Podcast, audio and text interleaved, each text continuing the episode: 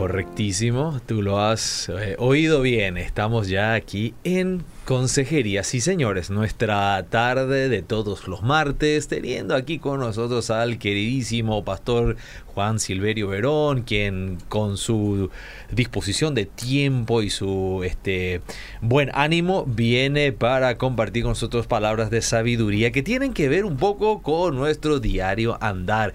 Así que quiero darle la más cordial bienvenida. ¿Cómo estás, pastor Verón? Gusto tenerte de vuelta. Gracias, Edgar, y eh, por la gracia de Dios estoy bien. Y más todavía también ahora por hoy justamente escribí que tantos plagueos seguramente Dios escuchó en los últimos tiempos por la sequía y entonces ahora que llovió hay que agradecer. estamos, estamos de acuerdo con eso, ¿verdad? Así que ahora, por favor, no olviden este, de agregar a su lista de motivos de conversación el agradecimiento también por un clima que ha cambiado y de hecho nos trae un poquito de mejor humor también, ¿verdad? Sí, sí, la, la lluvia es por, por algo que en Proverbios dice que este como lluvia, este la buena noticia es como lluvia en tierra árida. Ah, cierto, tenés razón, cierto.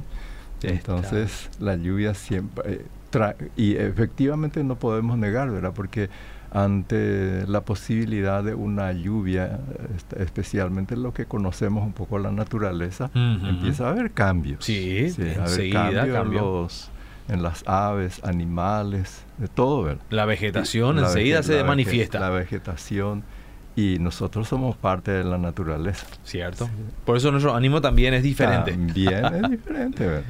Pero no obstante, este, si el ánimo cambia con un poco de lluvia, también así mismo el ánimo cambia cuando una relación no está funcionando bien. ¿Es así, eh, pastor? Exactamente, cuando se volvió árida también, ¿verdad? la, la, relación. Y, y, bueno, siguiendo a ese tema, ¿verdad? Que comenzamos la semana pasada en el tema de cómo ser libre de la ofensa, ¿verdad? O de las ofensas, como uno quiera, ¿verdad? Entonces, siguiendo un poco en ese tema, ¿verdad? Hoy tocando un poco la, este, haciéndonos un poco una pregunta, y esta es una pregunta ya que apunta hacia la autorreflexión, hacia la autorreflexión. Y la pregunta es de por qué somos tan vulnerables o por qué somos tan sensibles, mm. por qué somos tan sensibles. Y eso es una, es una pregunta para autorreflexionar, ¿verdad? Para auto-observarse, porque el camino para conocerse a uno mismo va por ahí, ¿verdad? Y, pero sin embargo, eh, como estamos acá en la radio, ¿verdad? Entonces yo quiero dar, digamos, un camino también hacia ahí, ¿verdad? De, enfocando hacia una respuesta a esa pregunta, ¿verdad? De por qué somos tan vulnerables o sensibles, ¿verdad? Entonces debemos entender, ¿verdad?, de que nuestra sensibilidad ante la ofensa es resultado de la naturaleza egocéntrica, mm. de nuestra naturaleza egocéntrica. Y ahí entonces es la, misma raíz que brota tanto cuando somos ofendidos como cuando ofendemos a otros, ¿verdad? Mm. O sea, es la misma raíz, ¿verdad?, del egocentrismo, es la raíz de lo que hace que nosotros seamos ofensores u ofendamos a otro, pero él, es lo mismo también obra cuando nosotros somos los ofendidos, como somos los ofendidos. Entonces, el mismo origen, y podemos llamarlo, es nuestro yo. Mira. Eh, es nuestro yo. Ahora la pregunta, otra pregunta, ¿verdad? ¿Cómo relacionamos el egocentrismo y la ofensa? Egocentrismo es la desmedida valoración que un individuo hace de la propia personalidad, a punto tal de convertirla en el centro de atención y de interés tanto personal como del entorno en el que interactúa. Es como, yo no sé si, seguro que viste antes, ¿verdad? Si este, había una, este, que un gato mirándose a un espejo y no veo un gato, sino veo un poderoso león. Sí, sí, sí, esa imagen lo hemos visto, sí. Y entonces muchas veces eh, lo que dice acá es una desmedida valoración. Hmm. ciertamente la Biblia nos insta a que tengamos, dice, una adecuada valoración. Exacto. una adecuada valoración. Pero eso entonces puede ser desmedido. Mm. Este, a veces para arriba y también a veces para abajo, ¿verdad? Sí, totalmente. también para abajo. Entonces cuando el egocentrismo está desmedidamente este, elevado, eso hace que la persona se torne también muy sensible, muy vulnerable a la ofensa.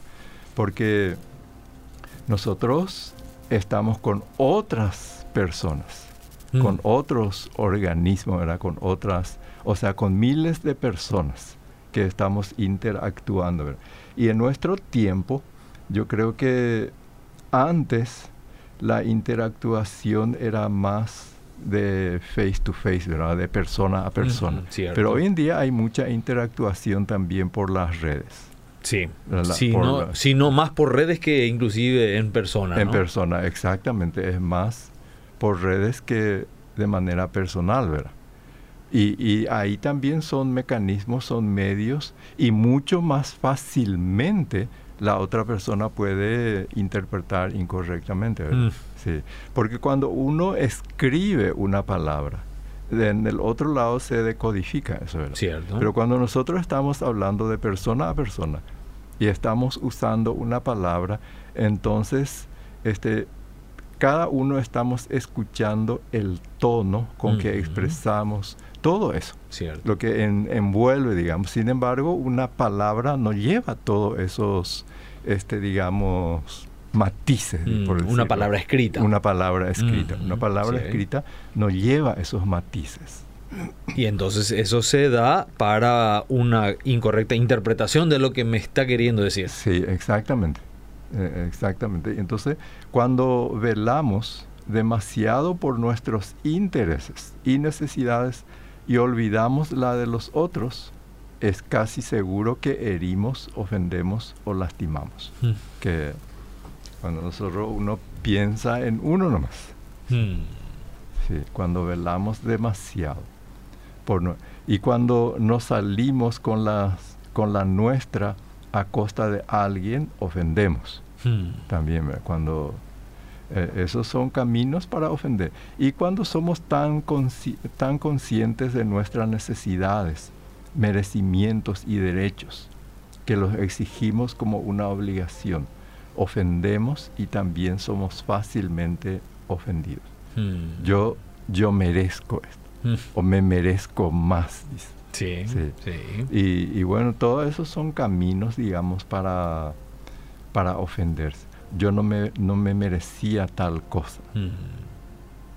y, bueno, a eso hay muchas respuestas, ¿verdad? Pero entonces las personas, este, eh, por, por, lo menos por medio de esas situaciones, las personas se ofenden, ¿verdad? Y cuando también, cuando somos muy conscientes de cómo nos fallan, cometen injusticia o nos defraudan, somos vulnerables a la ofensa. Sí. Claro. porque eh, eh, esto es parte de la humanidad. En cualquier parte donde, por ejemplo, en la familia, en la congregación, en la pareja, ahí está, ¿verdad? De que este ocurre eso, pero cuando nosotros demasiado llevamos todo en cuenta, que me falló, que mm. me hicieron una injusticia, me defraudó, entonces uno se expone a la facilidad de, de sentirse ofendido. Con cualquier palabra. con cualquier palabra, con actitud. Siempre la asociamos con esa, digamos, falta contra nosotros, con esa injusticia. Con la injusticia. Y entonces, y este mundo, y debemos tener en cuenta, ¿verdad?, de que hablando de injusticia, que en este mundo existen todo eso. Existe todo eso, ¿verdad? De que toda esa situación. Pero cuando nosotros somos, la, tomamos demasiado en cuenta. Por eso hablamos de la vulnerabilidad, ¿verdad? De que demasiado yo estoy expuesto, soy sensible a, todas esas situaciones, entonces puedo ofenderme.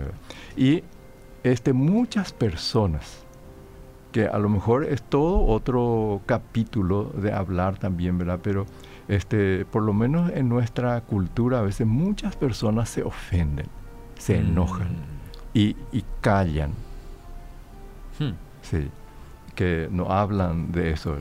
Entonces la verdad es que nos registramos fácilmente cuando ofendemos, pero queda grabado como por fuego en nuestra mente y corazón cuando alguien nos ofende. Hmm. Sí, esa es la cosa, ¿verdad? Que cuando nosotros somos los que ofendemos, eh, ni no nos, o no sé si no nos damos cuenta, pero ah, puede ser que muchas veces no nos damos cuenta y otras veces simplemente no la registramos. Bueno, de- de- de- intencionalmente también. De hecho, ¿verdad? creo que al, al- eh, al escribir en las redes o al escribir en nuestros famosos grupos de WhatsApp, eh, muchas veces no nos damos cuenta que una frase escrita por nosotros eh, tiene un peso de interpretación totalmente distinto. ¿no? Se podría decir que lo hice sin querer, ¿no? Sí. Este, pero por el otro lado está la persona que lo lee y que ya lo interpreta. Esto me lo está diciendo otra vez a mí por aquella situación allá vivida, ¿no? Ya, ya generó otra vez un malestar en el grupo o en la persona que lo asocia como que es un reclamo indirecto, pero a través de un medio directo como lo son los mensajes de, de texto que uno envía, ¿no? Sí, e- exactamente. Y si lo asocia a hechos pasados, quiere decir que aquel hecho pasado luego todavía no lo superó. no está ¿verdad? superado. Sí. No, no está superado. Por eso cualquier cosita y lo relaciona con, con eso, ¿verdad? Mm. Sí. Entonces, el, el ego o nuestro yo no acepta la prueba, ni el dolor, ni la crisis, ni la presión, y por eso se ofende fácilmente, Mm. se victimiza, se enmascara y se esconde. Eh, el, el dolor y la herida pueden ser terriblemente reales, pero hay una salida que nuestro yo se rehúsa a aceptar, enfrentarnos con nosotros mismos y con lo, con lo que hay en nuestro corazón. Mm. Sí. Hay que enfrentarse con nosotros mismos ¿verdad? Mm. para ver qué, pa- para qué es lo que hay en nuestro corazón. Porque es tan fácilmente este, hacer la proyección hacia afuera como que todo esto proviene de afuera. Eh, pues, y pues viene de afuera. Pero ¿por qué soy yo tan afectado por eso? Mm. Esa es la parte que a mí me corresponde, ¿verdad? Y ahí entonces entra el tema de la confrontación con uno mismo. Y uno no quiere hacer eso. Ujú. Sí. Confrontación entonces con uno mismo. sí. Es que eso ya de por sí suena a que es doloroso. y y pa- pareciera ser, ¿verdad? O sea, por lo menos yo diría que causa temor. Claro. Causa temor. Por lo que Y podría descubrir. Por lo que uno podría descubrir, ¿verdad? Sí. Y por causa de ese de podría, es que muchas cosas no se hacen. no se hacen, Sí, claro, claro. sí. Y tampoco se solucionan. tampoco se soluciona, ¿verdad? Y eh, porque uno más por, por el miedo a lo que podría, ¿verdad? Sí, sí, no, no, no es muy, no, no suena muy lógico actuar de esa manera, ¿verdad? Pero son mecanismos de defensa que de repente esgrimimos para evitar quizás descubrir que tengo gran parte de la culpa de estar ofendido, este, de sentirme mal por eso. Exactamente, sí. Por eso es. Entonces es, es fácil mantenernos apuntando al culpable, Mm. que, que lo hay, ¿verdad? Porque nuestro yo en nuestra en, en- en una verdadera crisis frente a la posibilidad de la resolución. Y por eso escoge el camino más fácil. Y el camino más fácil es huir. Huir. Sí. Pero no soluciona, ¿verdad? Y no, Sí. no en, Eh, en la siguiente vuelta encontrará otro que, el- la- que le hará lo mismo. el huir. Yo me acuerdo, traigo a colación más una, este, para que nadie lo se tome por aludido, era una respuesta que, o sea, una expresión que dijo ante el expresidente Ronald Reagan, que este, podrán huir, pero no podrán escaparse. Y sí, cierto. Sí. te toparás de vuelta con una situación que te traerá el mismo dolor, sufrimiento, Por ofensa. un tiempo uno huirá, ¿verdad? Mm. Pero más tarde o más temprano se va a volver a reencontrar con eso. De hecho, Pastor, te interrumpo aquí porque la audiencia puede participar escribiendo al 972-201-400 si le interesaría aportar o comentar o consultar algo respecto al tema que estamos desarrollando aquí, respecto a la sensibilidad y a la facilidad con la cual este, nos ofendemos u ofendemos a otros también, ¿verdad? Eso forma parte del trabajo porque posteriormente estaremos eh, analizando también cómo confrontar esta situación. Así que si te gustaría participar, lo puedes hacer. De hecho, uno de los oyentes, de las oyentes también ya se puso aquí en contacto. Sí. Entonces, nuestro yo se niega a reconocer que está ofendido y por lo tanto se autoprotege evitando la situación o la persona en cuestión. Mm. Ahora, las ofensas son inevitables en esta vida. Mm, sí, no, pero lo cierto es que nuestro mundo interior se inclina más a retener la ofensa que a librarse de ella. Hmm, eso es lo que es lo, la, la, la cuestión. ¿verdad? Entonces las ofensas son inevitables y de hecho yo creo que la palabra de Dios no, nos habla de eso. Y este, en todo curso prematrimoniales, si es que se lo hace debidamente, necesariamente se tiene que traer a colación a luz también eso a las parejas que están súper, súper enamorados y este, con todos los ideales respecto al futuro matrimonio, que hay que a veces clavarle un poquito ese globo y presentar, ¿verdad?, de que eh, vendrán crisis, vendrán eh, situaciones de enojo que serán inevitables, pero es porque eso forma parte de esa existencia.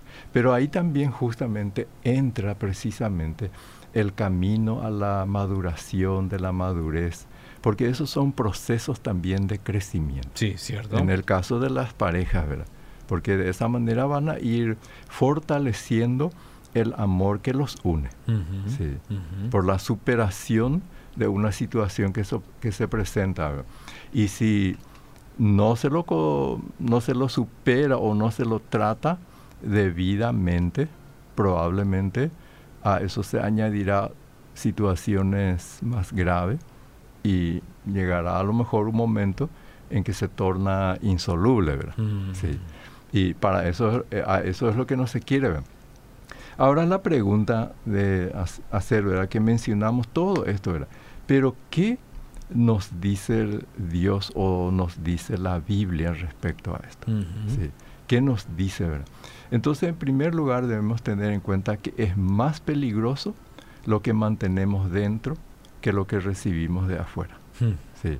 En cuanto a la ofensa, ¿verdad? Que es mucho más peligroso que lo que mantenemos dentro, que lo que recibimos de afuera. Y Santiago dice, cada uno es tentado cuando sus propios malos deseos no malos deseos ajenos, sino los, propios. malos deseos, lo arrastran y lo seducen. Luego, cuando el deseo ha concebido, ¿qué pasa? Engendra el pecado. Mm. Y el pecado, una vez que ha sido consumado, da a luz la muerte. Da a luz la muerte. Y en Hebreos se exhorta en cuanto a esto también, que estamos haciendo esta afirmación, que es más peligroso que lo que queda adentro que lo que queda afuera, ¿verdad? Mm, sí. Totalmente. Sí, que lo que queda afuera. Entonces, este Hebreos habla de que, este, que no sea qué dice, haya alguna raíz de amargura. Que va a descomponer todo. Y el Señor Jesús usó, ¿verdad? De que este, una pequeña levadura puede leudar toda, la masa. La masa. y ese siempre es así. ¿Cuántas veces uno, o sea, ha habido experiencia? Puede ser que sea mucha o poca, ¿verdad? Pero Yo sí he escuchado algunas veces, algunas personas han tenido la malísima experiencia de haber ido a una cirugía y se sacó todas las cosas ahí, pero una cosita quedó ahí, por descuido, negligencia, vaya a saber por qué. Y volvió otra vez a surgir el problema. Surgir y mm. con más con más fuerza, ¿verdad? Mm. y nuevamente hay que ir a, cirugía, ¿verdad? En, esos casos, ¿verdad? Y en estos casos, en las cuestiones espirituales también es así, ¿verdad? Mm, totalmente. y se torna mucho más complejo, más difícil cuando no se, no se ventila, no se limpia, no se evacua correctamente, ¿verdad? Exacto. Muy interesante. ¿Te parece si en los minutos que nos quedan te leo algunas de las consultas que tenemos aquí? Yo sé que algunas veces surgieron algunas preguntas que en el desarrollo han sido contestados, pero quizás aquí podamos agregar algunos detalles. Excelente, pastor. Bendiciones. Mi familia me juzga mucho por mi pasado y me dicen que tengo ego por defender mi postura cristiana. ¿Puede ser? Eh, por, puede ser, o sea, es tan corto justamente eso es el mensaje, ¿verdad? De que desconocemos todo lo que envuelve esa, ese mensaje, ¿verdad? Pero me juzga por mi pasado, dice. Pero ahí lo que es importante tener en cuenta, ¿verdad? De que cada persona tiene un pasado. Cada persona tiene un pasado. Pero lo importante es para uno mismo, ¿verdad? Que el pasado ya en realidad ya no existe. Y más todavía cuando una persona ha sido perdonado y limpiado por la sangre de Jesucristo. Y entonces lo que cuenta es mi presente. El hoy que yo vivo, ¿verdad? Como hoy, ¿verdad?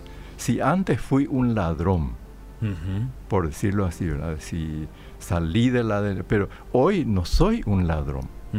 No soy un delincuente. Eso fue mi pasado, pero eso ya no existe hoy soy una persona diferente. las personas, pues, y, eh, de hecho, eran las personas a lo mejor dicen, ah, mira, pues este fue antes un bandido, ah, mm. este fue esto, aquello fue una prostituta o no, o no sé qué, ¿verdad? Pero, pero eso fue. Sí. Lo importante es el hoy, el, el, presente. ¿verdad? Y yo creo que el apóstol Pedro también, en cierta manera, me habla un poco de eso, ¿verdad? De que que la gente puede hablar, ¿verdad? Pero que no sean ciertas lo que dicen la gente. Que demostremos que es lo contrario. Que demostremos con nuestra buena conducta lo contrario. Hagamos callar la ignorancia, dice, de, las personas. Qué interesante. Acá tengo otra. Buenas tardes. Mi pregunta es, ¿qué puedo hacer? Mi esposo me prometió muchas veces que no tomaría más y pasan apenas dos o tres meses y viene de nuevo tomado y me ofende cada vez que viene así. Ya le pedí que fuera de la casa. ¿Qué me aconseja? Eh, son más de 30 años viviendo así, este, que nos casamos y yo quiero trabajar en la obra de Dios. Y son más de 30 años. Y ese es, es toda una vida y que ella es una forma de vida que llevan ellos. Mm. Sí. Que, que, viven de esa manera, ¿verdad? Que él, él le promete, ella se enoja y va así. Hmm. Y e, entonces, ahora, de hecho, era ella, no sé si es, ah, porque mi esposo, mi esposo dice, eh, ella quiere trabajar, dice, y nada le impide para que ella trabaje para la obra del Señor, porque es el marido el que tiene problema con el alcohol, según lo que ella escribe. Exacto, exacto. no, no es ella. Sí. Entonces tienen que trabajar y, ¿qué va a hacer a su esposo?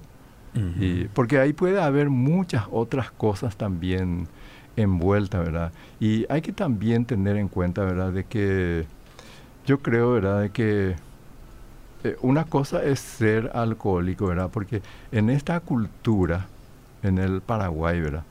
Yo creo que, no sé si exagero, ¿verdad? Perdónenme si exagero, pero muchísimas personas, o no sé, la mayoría de las personas toman alguna, algunas veces, no es que todos los días toman, pero así en acontecimientos, en, alguna en algunas ocasiones ya toman, ya sea cerveza, vino o algunos otros whisky, así, que eso es una situación de muchas personas, sí. de muchas personas, no, no todos son este, que no, que no toman absolutamente nada, ¿verdad? Mm. Sí. Pero lo importante es cómo, eh, eh, cómo es verdad, porque en realidad la Biblia también habla de eso en esas culturas que viven de esa manera, pero entenda, y yo no sé cuál es la situación de esa señora, si su marido es alcohólico o es un tomador social. Mm, también. Eso no sabemos, ¿verdad? Muy bien, Pastor Verón, palabras finales. Estamos llegando al finalizar nuestro programa, nuestra media hora aquí de En Consejería. Este, ¿Querés dar un resumen, una, un, este, una, un mensaje final sobre el tema? Sí, y, y, lo que quiero señalar respecto a esto era en cuanto a nuestra sensibilidad. Y yo, yo creo que en ese aspecto siempre es importante, ¿verdad?, de que como personas, como hijos de Dios, que nosotros también nos examinemos delante del Señor. Y que en primer lugar nosotros mismos, si yo me analizo, me hago un, este, un análisis de mi vida, ¿cómo estoy en eso? ¿Cuán sensible, cuán vulnerable soy? Porque muchas personas se enojan porque la persona llegó y no le saludó. Mm. Sí, e, esas son situaciones que ocurren, ¿verdad? Y que eh, en, todas partes, ¿verdad? Y, entonces, ¿por qué yo me ofendo por eso? Mm. Entonces, la es importante eh, autoexaminarse. ¿Por qué uno es muy vulnerable? Y si uno es muy vulnerable, tiene que preguntarle a Dios para que Dios le muestre dónde está el problema. Porque en realidad en uno mismo está, ¿verdad? Mm. De hecho, que existe la otra cosa. Pero, ¿por qué yo soy muy sensible? Soy muy, muy vulnerable a las acciones de otras personas. Mm. ¿sí? Entonces, ese autoexamen para poder descubrir y sacarse de adentro lo que está, ¿verdad? Porque dije hoy que es más importante, es más peligroso lo que queda adentro que lo que viene de afuera. viene de afuera. Muchísimas gracias. Te tenemos de vuelta el próximo martes. Y Dios mediante. Pues así será entonces.